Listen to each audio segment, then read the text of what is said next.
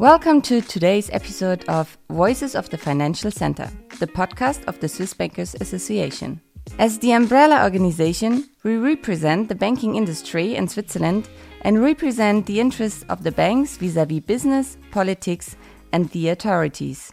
In our podcast, we discuss topics that affect the Swiss Financial Center with personalities from the industry. My name is Marie C. and I'm the social media and communication manager at the Swiss Bankers Association.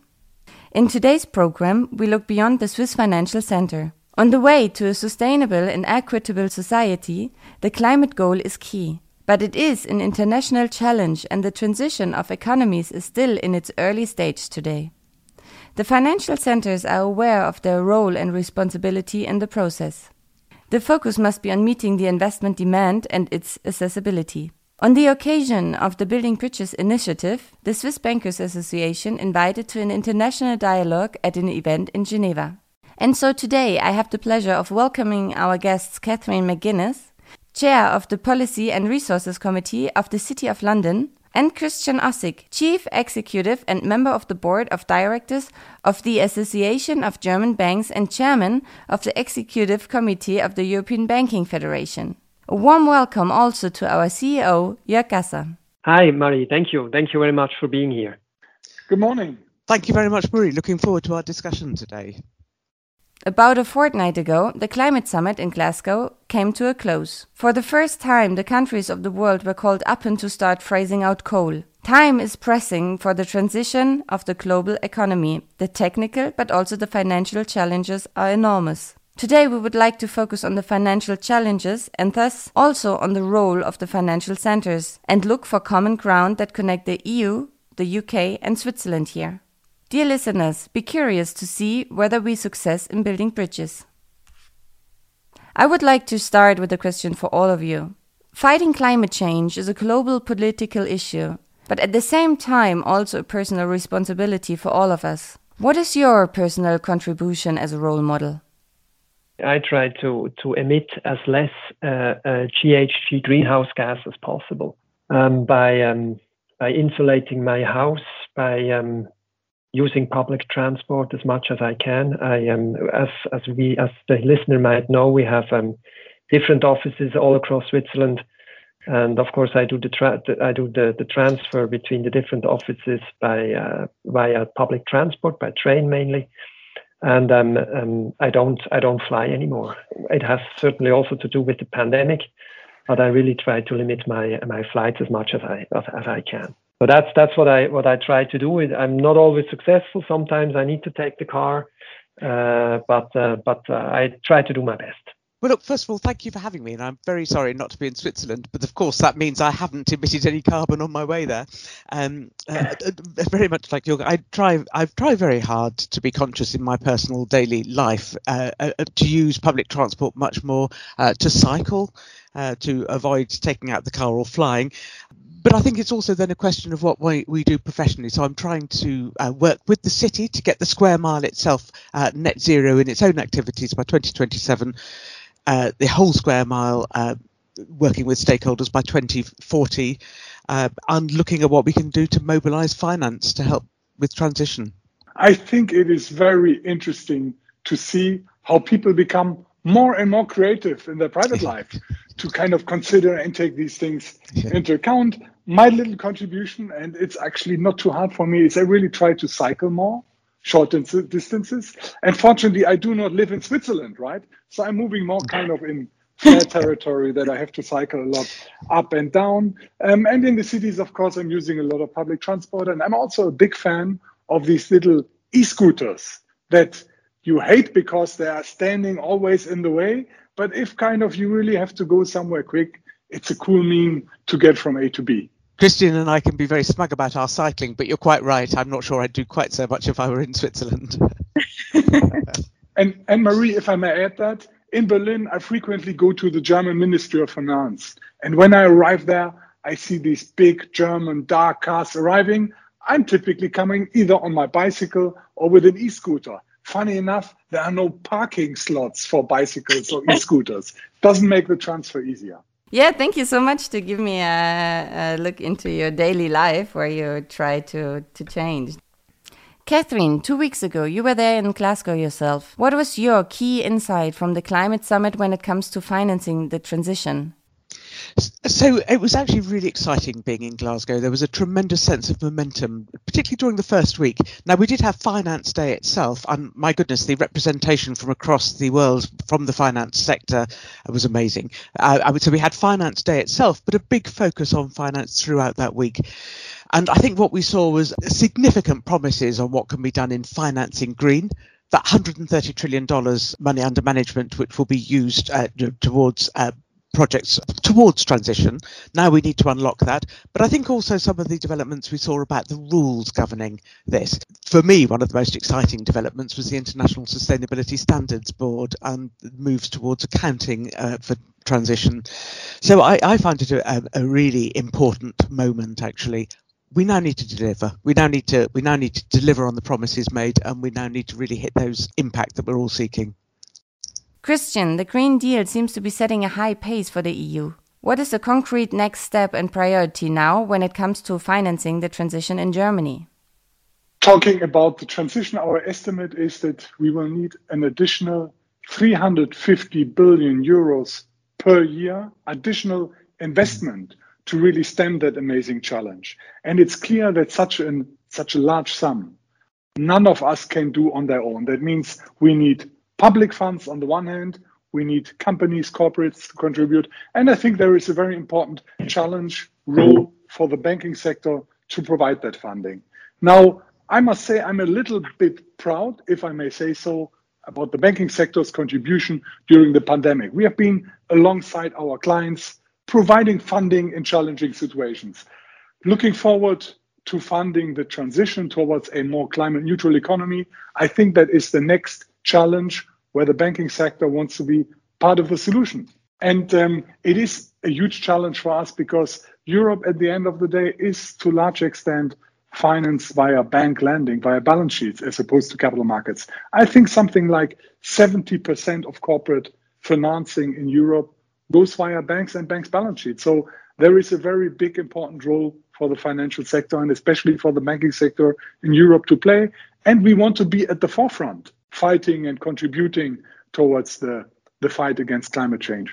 Christian makes a really important point about the need to mobilize big pools of private finance alongside public finance uh, if we're going to achieve uh, transition, if we're going to get to net zero.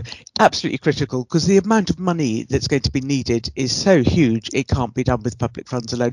That, I think, is one of the reasons why the promises we heard at COP uh, were so important. According to the study recently published by the SBA and Boston Consulting Group, the transition of the Swiss economy to reach the net zero target by 2050 entails an investment of almost 400 billion francs. Jörg, has anything changed for Switzerland in this regard after Glasgow? I think what has just been said is, is very indicative to, to what we try to achieve with our with our study. Um, from my point of view, nothing has changed. Uh, to come back to your question, nothing has changed in this regard after Glasgow. Um, uh, what we show in the study is that transition is feeble, feasible without a lot of government financing. Um, as you correctly said, 400 billion are are, are needed until uh, in order to reach uh, net zero, uh, which means about 13 billion per year. Now, if you put that into perspective with regard to the GDP of Switzerland, for example, the GDP of Switzerland 700 127 billion. And, and the government needs a yearly budget of around 70 billion Swiss francs, and we need 13 billion in order to, to, uh, to accompany the transition. So it, it is, a, it is a, a lot of money, but if you put that into perspective, it, it is feasible. It is very much feasible. And the Swiss economy and its banking sector is, is, is, uh, is strong enough to handle this. What we need, um, however, are framework conditions that speed up that change, and I think this is also what Glasgow showed us very clearly. We don't have much time uh, we need to hurry up and uh, uh, we need to change as fast as possible. Money is one side. To be able to finance the transition is one side, but you also need the, the framework conditions, such as a CO2 levy, for example, or advantages for those who intend to go for the change and need uh, uh, the financing for that. Uh, so, from that point of view, we don't need to have to focus uh, on, on searching, on looking for money. What we where where we need to put the focus on is, is timing. Uh, we need to be fast. We need to be thorough, and the financing is, is coming with it, as we can show in uh, in our study. Jörg makes some very important points. I think we need to move the money fast and we need to be focused. We need to be focused on financing transition. Uh, that's really important and carrying communities with us. We need to be focused on having a consistent set of rules so that we know what we're looking at. I'm not suggesting line by line equi- uh, identity, but we need a, a, a, common baseline. We need to know we're measuring the same thing so that we can avoid greenwashing and so that we know that we're having impact we need to get the money to where it's needed, and that includes in the developing and emerging markets, as well as looking at our own economies and, and what we do with our own countries. And we need to price in carbon and also uh, nature. So I think Jörg makes you know, really uh, pertinent points there. In Switzerland, the bulk of investment is needed for the transition of road traffic or for making buildings more energy efficient. A large portion of these investments can be financed by banks' traditional offering. Catherine, how is this in the UK? I think in the UK we have the finance available, but we don't necessarily have all the way we need of connecting it with where we need to get it. Whether that's um, retrofitting our housing so that it's energy efficient, whether that's financing some of the innovative ideas that companies and entrepreneurs have uh, for technological solutions for sustainable uh, uh, forms of energy. So, some big questions for us as we look at our models and as we look at our public private partnership um, approach to, to lending we've seen some changes already. For example, we've seen changes in the listing rules, which I hope will help innovative companies to access finance through London. I think that we have uh, some work yet to be done to make sure uh, that that we are getting the money to the right place. Christian, and what about Germany? The incoming government seems to be pushing for an earlier coal phase out. Or do the big challenges lie in other sectors? Maria, I'm not even pretending to be a natural scientist or environmental specialist here. I'm a simple banker, but I have good advisors. And they tell me that policymakers must be more ambitious and that they need to move quicker. So, what needs to be done? I think, on the one hand, we need public stimulus, an additional public stimulus in terms of an appropriate CO2 price. We are really committed to that target. And secondly, I think it's also very important that we enable the financial sectors. Um, yes, certain activities should not be funded any longer, but we also need clarities on economies, sectors, companies in transition.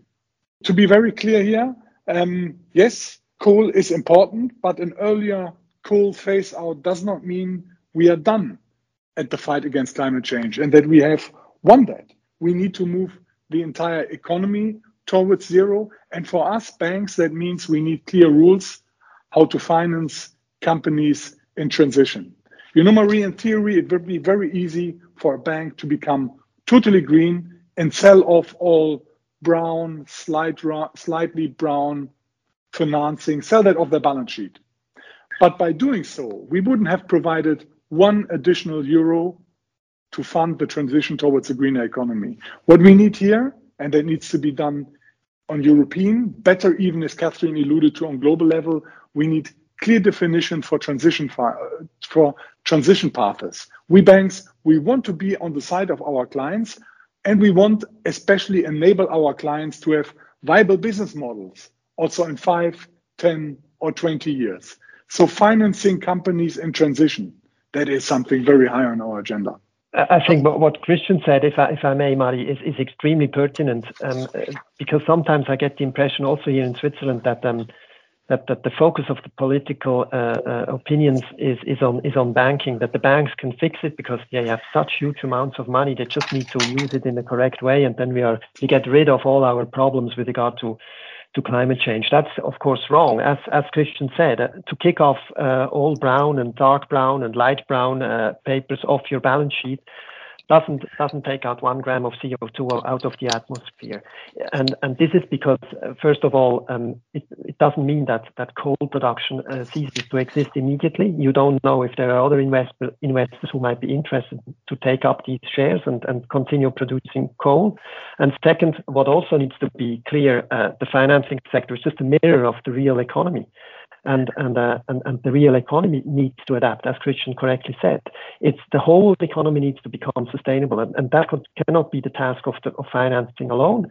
It needs to be a, a, a holistic approach that includes everyone at the political side, ourselves as persons, as individuals, as member of society, as well as, as the economy uh, and, and, and of course the banking or financing sector in general. And only then we are able to make that transition. And it needs to be a transition of the whole economic system. It's not just a question of taking out CO2. Who is taking out CO2 of the atmosphere? It's, it's the way. It's, it's a question of how we produce things in the future in order to become and remain sustainable. And, and of course, one reason why a, a, transition and a pathway towards net zero is uh, so important is uh, because we need to carry communities with us. We can't simply cut off people's uh, jobs yeah. if they're working in polluting uh, sectors. Or, uh, we, we need to find a gradual way to move towards net zero. We need to find the new technologies and the new jobs that there will be for uh, people into into the future.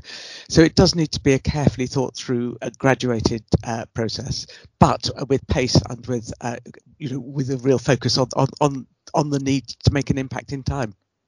The priorities in the EU and UK seem very similar. In the spirit of building bridges, Jörg, where do you see possible areas for the three financial centers to work together when it comes to the common challenge of financing the transition?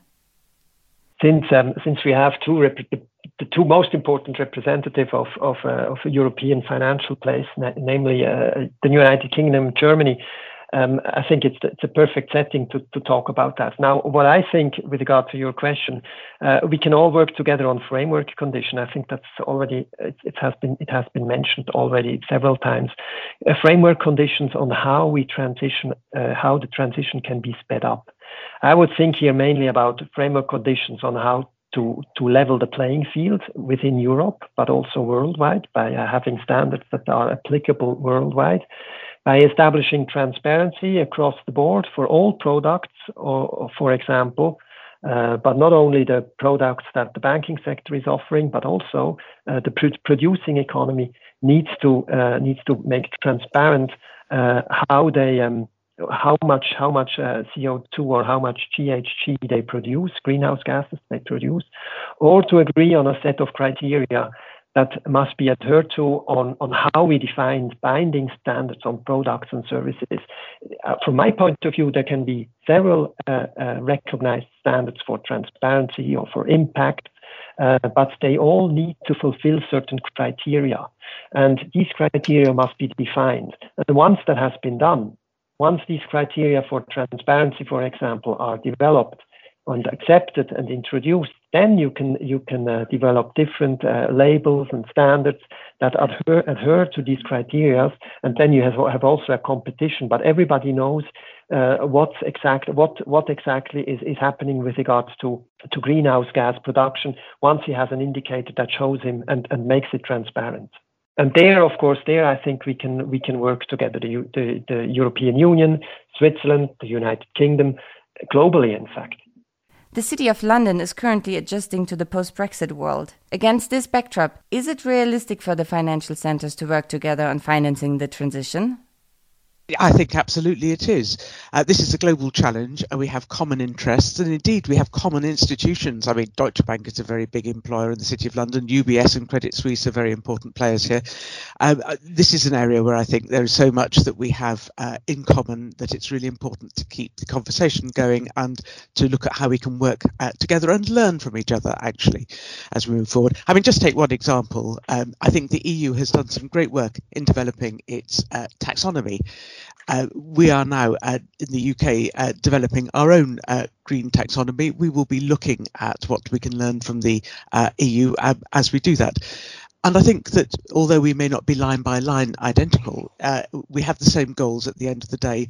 And so we're really keen to stay um, aligned and to work closely, you know, whatever the political atmosphere. And yep, the political atmosphere at the moment is not necessarily that good between the EU and the UK, but the pragmatic uh, relationship, I think, uh, continues. So I think we need to keep working uh, together across the EU, the UK, and indeed Switzerland. I think uh, there's a real nexus of interest here. Christian, is the EU also ready to building bridges when it comes to financing the transition? Maria, that's a podcast, so you can't see me smiling when I heard Catherine saying, um, we in the UK, maybe we look at the EU taxonomy, what is there to learn? Um, I must say the EU by its tradition, very rules based. So you look at the EU taxonomy and it's hundreds, over thousand pages long and level two, level three coming.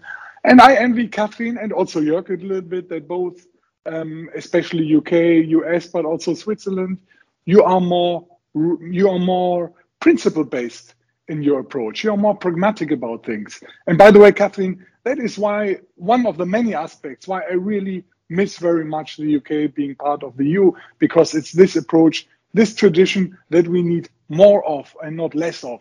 And you know that, Catherine, we are very kind of rules obsessed in the EU and especially Germany. Now, um, what is important here, and you couldn't have chosen a better title for your conference, building bridges, working together, as Jörg just said, um, to define rules, definitions here that should not stop at national borders, that cannot stop at EU borders. What we need here are global standards. We need compatibility, and it's not about one being better than the others. We just need all these different approaches, and they are very different. And I said rules based versus principle based. We need to, to work to make them fit together. Um, and I also like to highlight um, what Catherine just says the International Sustainability Standards Board, which is not an entity with kind of an official government role kind of approach. It is um, a private led initiative. I'm really looking forward, that was announced in Glasgow, um, for this International Sustainability Standards Board to take a leading role um, in that field. The challenge is it's going to take a couple of years until the ISSB is up and running and we need probably solutions definitions right away. Um, so there is a lot of time pressure on. Thank you very much, Catherine, Christian, and Jörg, for an interesting roundtable discussion in search of common ground among the financial centers when it comes to the challenges and priorities on the road to financing the transition towards a climate neutral economy. If you, dear listeners, would like to learn even more about this exciting topic, please visit our website at www.swissbanking.ch.